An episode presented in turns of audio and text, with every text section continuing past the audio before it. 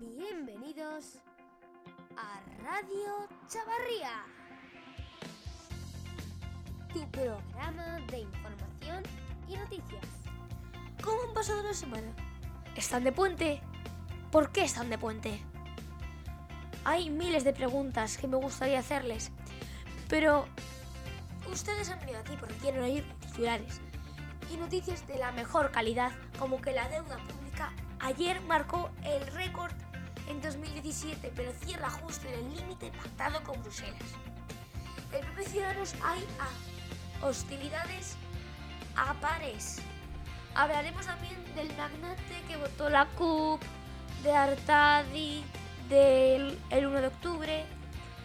Y me gustaría, a ver si nos da tiempo, hablar un poquito de Oxfam. Oxfam, la antigua Intermon, por todo lo que está siendo acusada.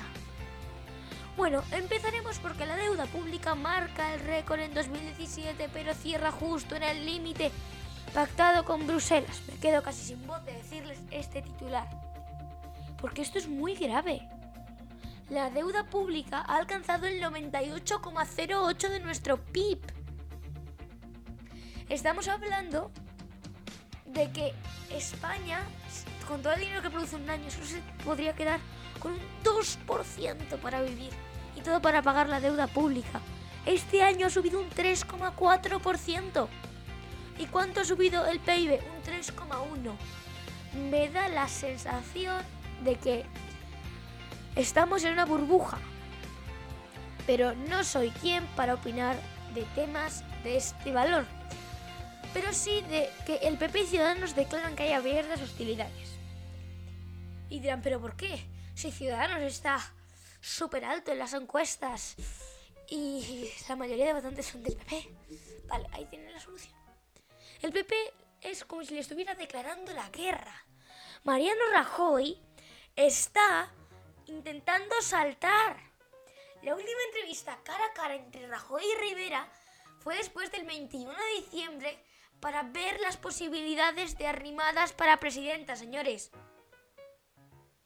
Y la última conversación fue en el pasado mes de enero, una conversación que dice el gobierno, pero que Rivera no afirma. No afirma. Estamos ante un punto en el que Ciudadanos ataca al PP, por ejemplo, un tuit que saco ahora mismo de su Twitter es Saludos a vuestros 900 imputados por corrupción. Buenos días, Partido Popular. Si esto no es la guerra, que me corten una pierna. Pero también, además, el PP echa más leña al fuego y dice que Ciudadanos está financiando irregularmente. ¿Cómo es esto? Pues en el Senado una comisión parlamentaria. Alberto Genja e Inmaculada Sánchez, abogada y presidenta de la Fundación de Garantías de Ciudadanos, estuvieron este jueves en el Senado. Y dijeron que la estrategia del PP yo veo que es sembrar dudas sobre las cuentas de Ciudadanos. Vale, pero ¿qué se supone que está pasando aquí? Es decir, ¿qué se supone que es una supuesta financiación ilegal? Yo se lo explico. Según los comparecientes en esa comisión, la cúpula es, ahora mismo están siendo investigados, ¿vale? El letrado exfiliado de la formación ha apuntado entonces a Albert Rivera, Carlos Cuadrado, secretario de Finanzas, Villegas, de del Páramo, Carrizosa, etc. Pero me dirán, ¿qué ha pasado? Ambos han enamorado enumerado, no enamorado, toda una batería de supuestas irregularidades que según ellos demuestran corrupción latente en ciudadanos. Según su relato, entre otras cuestiones, detectaron candidatos a las elecciones municipales de 2015 que pagaron hasta, hasta 11.000 euros para concurrir como número uno de las listas. El desvío de partidas desde los grupos municipales y autonómicos a una cuenta de la formación en Madrid, de la que es titular Villega y cuadrado. Ya ven, este es el panorama Ciudadanos, pero además tenemos Cataluña y tenemos a, Jaime, a Jaume Roures, director general de MediaPro, el magnate que votó a la CUP y lo dice abiertamente.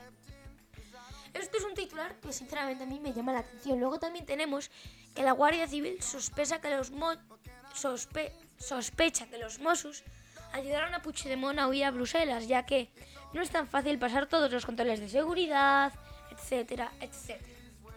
Luego también tenemos que la investigación apunta a Artadi por su papel en el referéndum ilegal. La que en nuestro blog decíamos que podía que fue el sustituto de Puigdemont. La apuntan como posible un papel clave en el referéndum del 1 de octubre. Y luego tenemos el escándalo que ha saltado esta semana, que se llama Oxfam Intermon. Pero ¿saben qué es lo más gracioso de esto? Que la mujer de Pedro Sánchez es la presidenta de Oxfam en España. Y de esto no se ha hablado nada. Y un titular que considero así un poco, no trascendental, pero con un chicha, es que el gobierno planea usar el 155 para poner fin a la educación solo en catalán. Dicho esto, les dejo con el resto de secciones. El momento histórico. 16 de febrero de 1936. Victoria del Frente Popular en las últimas elecciones generales de la Segunda República. A lo largo de 1965, Manuel Azaña hizo todo lo posible por recuperar el espíritu de la República, difuminado al poco tiempo de proclamarse y ya perdido durante el llamado bienio negro o bienio radical, cedista en el que el régimen se hallaba inmerso. El alcalino y entonces diputado por Vizcaya de izquierda republicana recorrió España para retomar los intentos de unir todas las fuerzas políticas republicanas. Lamentablemente, para él, si quería restar al CEDA la Confederación Española de las Fuerzas de Derechas Autónomas, que ocupaban diversas carteras ministeriales, debía contar con el apoyo de toda la izquierda.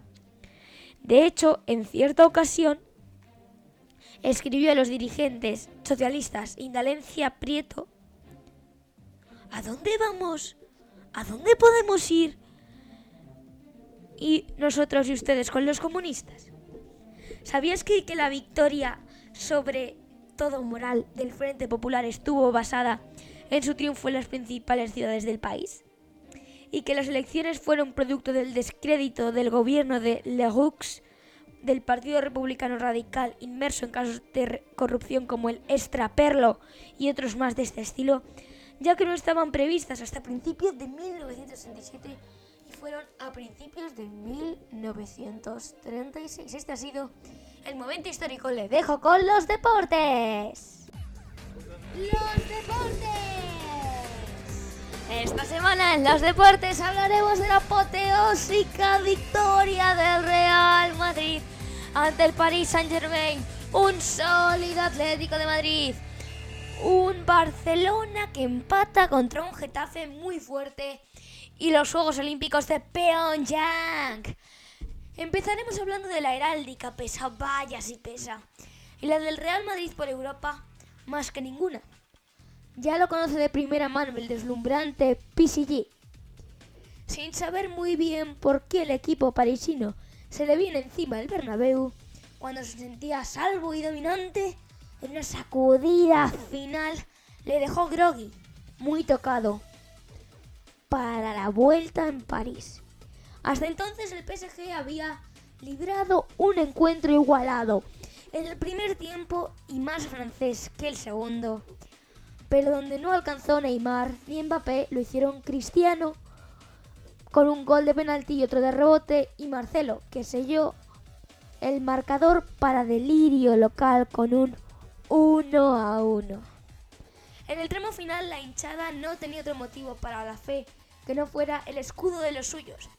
En los dos últimos tantos estuvo Asensio por el medio el jugador que a punto de bajarse del telón dio vida a los madridistas para la vuelta en el Parque de los Príncipes. Atlético de Madrid 1, perdón, Copenhague 1, Atlético de Madrid 4. Al paso de un soberbio Grisman, armador, definidor y con un más que un juego al que acostumbra el Atlético, dio una tunda al Copenhague, en el que presumía de un incómodo duelo que medía la temperatura guerrillera del Atlético en su vuelta en la Europa League, frío polar, copos de nieve montando en el verde, el calor de 38.000 hinchas entusiastas y un equipo enfrente tan encendido como exige su protofútbol. El estruendo que emanaba a las grandes y el tifo pirotécnico que avisaba. Nada puede con la luz de Copenhague por la noche. Contrastaba con la solemnidad que en la fría mañana presidía las calles del centro de la ciudad, con las banderas a media asta aún, y desfiles de ciudadanos depositando coronas a la puerta del castillo de Amalienborg por el fallecimiento del príncipe Enrique, el consorte. El Zoom. Ahora sí, esta semana, el Zoom, segunda parte de los 15 bares míticos de Madrid. Noveno puesto para el bar 20 Veo. Nadie pensaría que una churrería de los años 40 llegaría a ser un local frecuentado por hipster y actores de teatro. Primero churrasquería, después negocio dedicado al desayuno tradicional madrileño y desde el 2011 bareto donde tomar café, copas y raciones con música indie de fondo. El bar 20 Veo en la calle Santa Isabel XV conserva la estética de los años 50 casi intacta. Mesas y sillas de forma tan fórmica que un extraño cuadro de un cazador, butacas de sky rojo, suelos de mármol que ha servido de plató para series como El Ministerio del Tiempo. Casa Pepe. Este local ha sido popularmente durante años como Pepe el Guarro, y no porque los dueños falten a la higiene, sino porque los clientes tienen la costumbre de tirar al suelo los huesos de las alitas de pollos, que se sirven a diario. Casa Pepe en la calle Celanova 19 es un punto casi turístico del barrio del Pilar, donde los camareros tocaban la campana cada vez que hay una propina y se expone la colección de peluches detrás de la barra. Aquí se comen unas sabrosas patatas bravas, oreja a la plancha y por supuesto alitas de pollo. Un décimo puesto, el bar Richelieu, fuera de muchas rutas del pincho y del vermú. El Richelieu en el Paseo Eduardo Dato 11, reconocido para muchos, congrega a ilustres del mundo taurino y estrellas del cine español desde hace décadas. Conocido como el Bar Sara Montiel, ya que tomaba aquí el aperitivo casi a diario, conserva ese aire de club privado que se inauguró en el año 1969, con cuadros del cardenal Richelieu que preside el local, donde se come muy bien y cuyos neones rosas y la fachada llevan al implícito buenos cócteles. Hasta la semana que viene. Como siempre, ha sido un placer estar con todos ustedes. Adiós.